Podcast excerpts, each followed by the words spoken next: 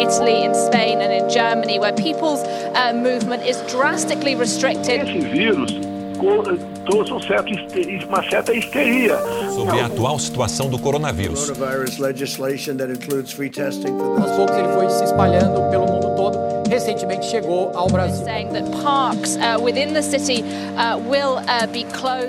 Nos últimos dias a gente tem vivido algo muito diferente. O novo coronavírus que começou na China e se espalhou por todo o mundo chegou no Brasil.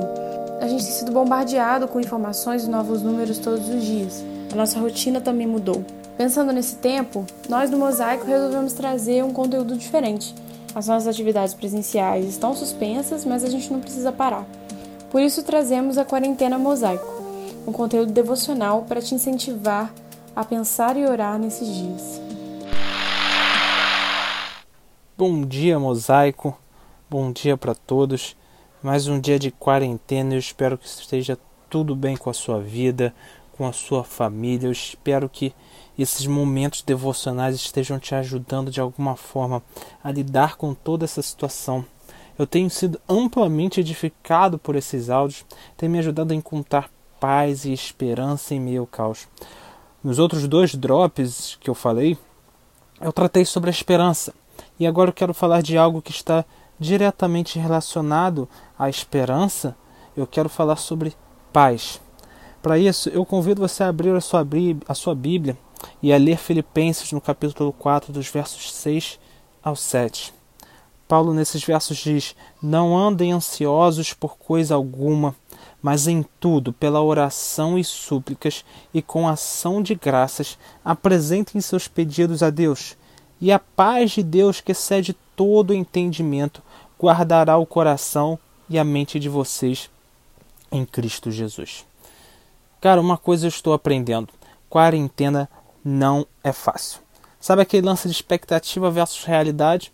Então eu tinha uma expectativa: trabalhar, ler bons livros, ver séries, brincar com meu filho, curtir momentos super agradáveis em família com minha esposa e filho.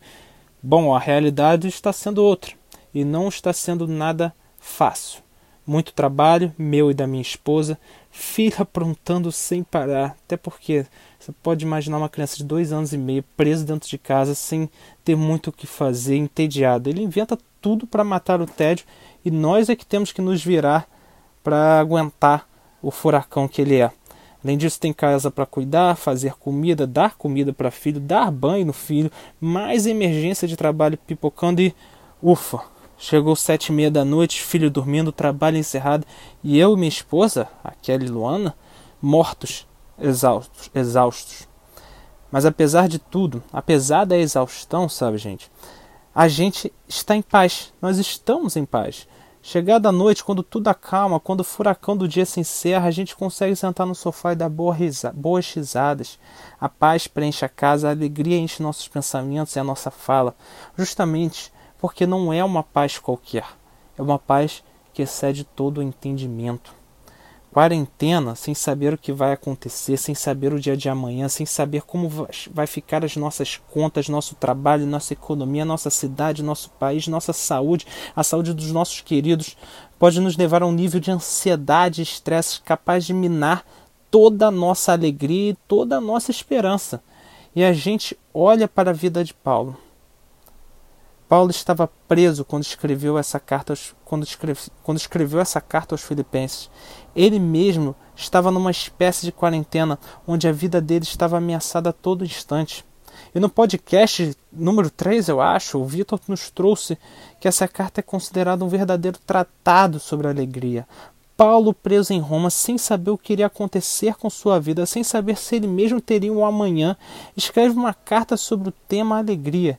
Mesmo em meio à incerteza de uma prisão, ele nos aconselha a não ficarmos ansiosos por nada.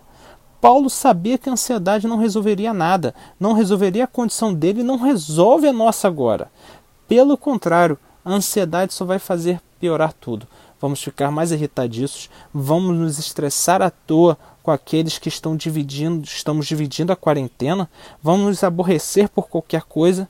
Então, qual remédio que Paulo nos oferece para essa situação? Paulo nos aconselha uma vida de oração.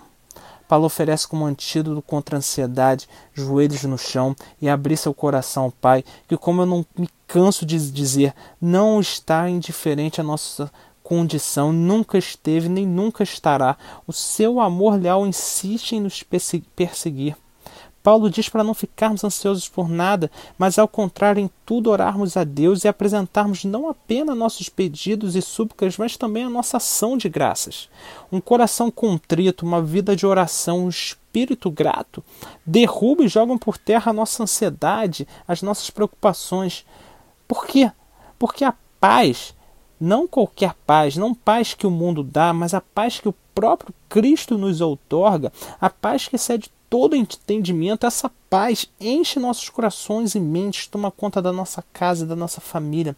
E ela excede todo entendimento justamente porque se trata de uma paz que precede a provisão. Ou seja, essa paz ela não depende da provisão, ela não depende das circunstâncias, ela não depende se o socorro já chegou, se a provisão divina já chegou, ela não depende da dispensa cheia, da conta bancária salvo, do emprego garantido. Não! Ela é uma paz que nos preenche antes mesmo de sabermos se tudo estará bem, que nos preenche e nos acalma a despeito das circunstâncias.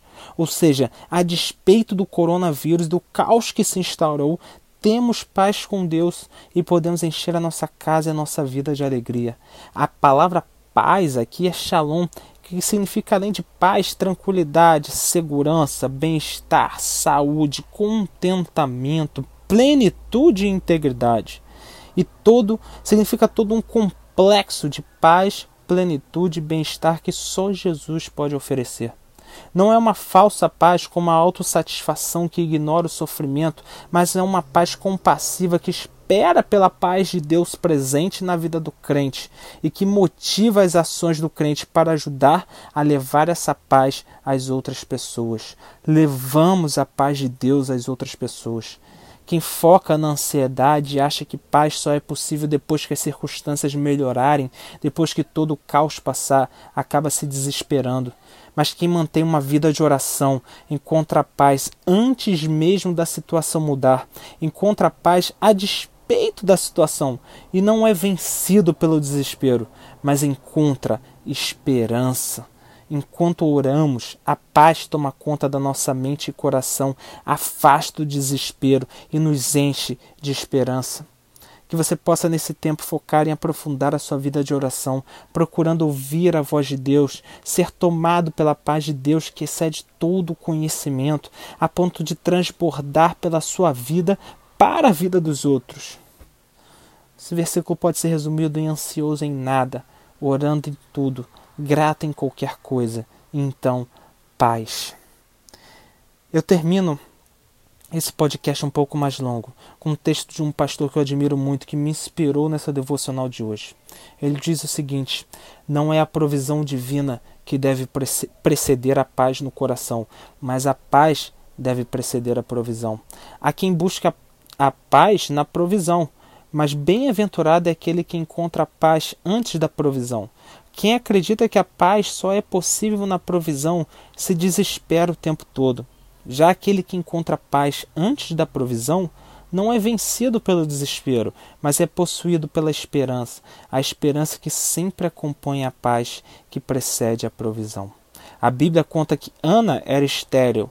Ela nunca desnudou sua alma diante de Deus. Ela, perdão, a Bíblia conta que Ana era estéril ela desnudou sua alma diante de Deus e nem por isso ficou grávida assim que terminou de orar. A provisão veio somente depois, mas e a paz? Veio antes, enquanto ela orava. Enquanto orava, a paz devorou o desespero e por isso seu semblante já não era mais triste. A provisão não deve preceder a paz, mas a paz deve preceder a provisão.